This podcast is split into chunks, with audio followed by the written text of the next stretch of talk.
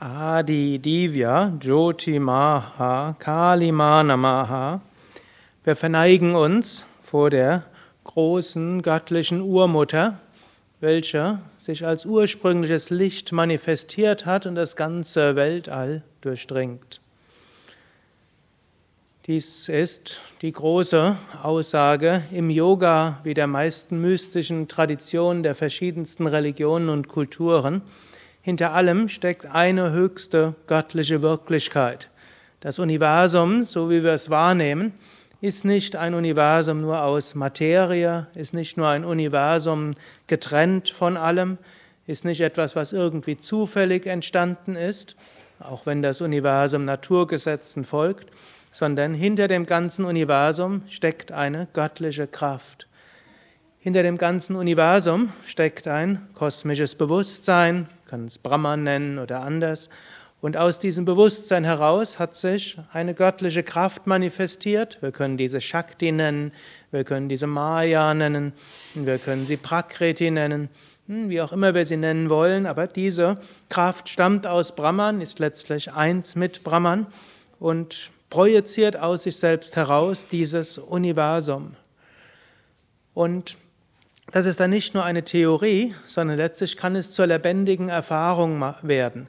Und diese lebendige Erfahrung der Gegenwart des Göttlichen ist vielleicht die schönste Erfahrung, die ein Mensch machen kann, ist die heilendste Erfahrung, die ein Mensch machen kann, die inspirierendste Erfahrung, die ein Mensch machen kann eine Erfahrung, die einen Menschen mit Freude, mit Energie, mit neuer Erkenntnis füllen kann.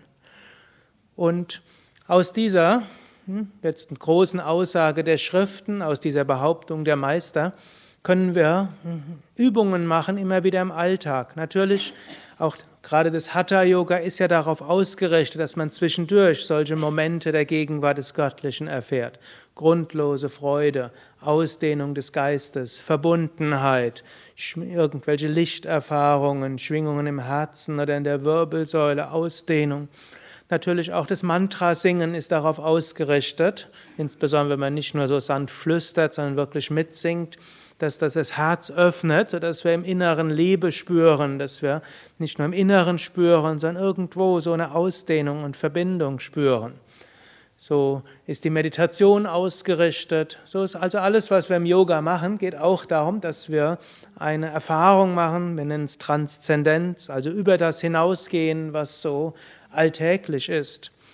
Wir können das aber auch außerhalb unserer Yoga-Praktiken auf dem Kissen oder auf der Matte machen. Wir können in jedem Moment können wir schauen, können wir das Göttliche wahrnehmen. Wenn man in der Mittagspause oder wenn in der Mittagspause spazieren geht, hm, dann gerade jetzt die Blätter fangen an rot sich zu färben hm, und dann irgendwann gibt es andere, die gelb sich färben und Heute und morgen ist wunderschönes Wetter dabei. Da kann man dort den Himmel anschauen und die Vögel und die Sonne und das Gras. Und da können wir immer wieder spüren, ist dort jetzt die Gegenwart des Göttlichen spürbar. Auch wenn man einen Menschen ansieht, können wir auch einen Moment lang schauen, ist dort die Gegenwart des Göttlichen spürbar. Wenn wir essen, können wir schauen, ist über den Prozess des Essens das Göttliche spürbar. Wenn wir irgendetwas lesen, können wir überlegen, ist in diesem Buch göttliche Gegenwart erfahrbar, spürbar. Fällt vielleicht leichter, wenn es eine Yogaschrift ist oder eine andere heilige Schrift, wenn es geschrieben worden ist von einem großen Meister, der in seine Worte auch spirituelle Kraft hineingesetzt hat. Wir können, wenn wir ein Bild anschauen, insbesondere wenn es ein Symbol des Absoluten oder des Göttlichen oder eines Meisters ist, können wir auch einen Moment innehalten und fragen, ist dort jetzt die göttliche Gegenwart spürbar?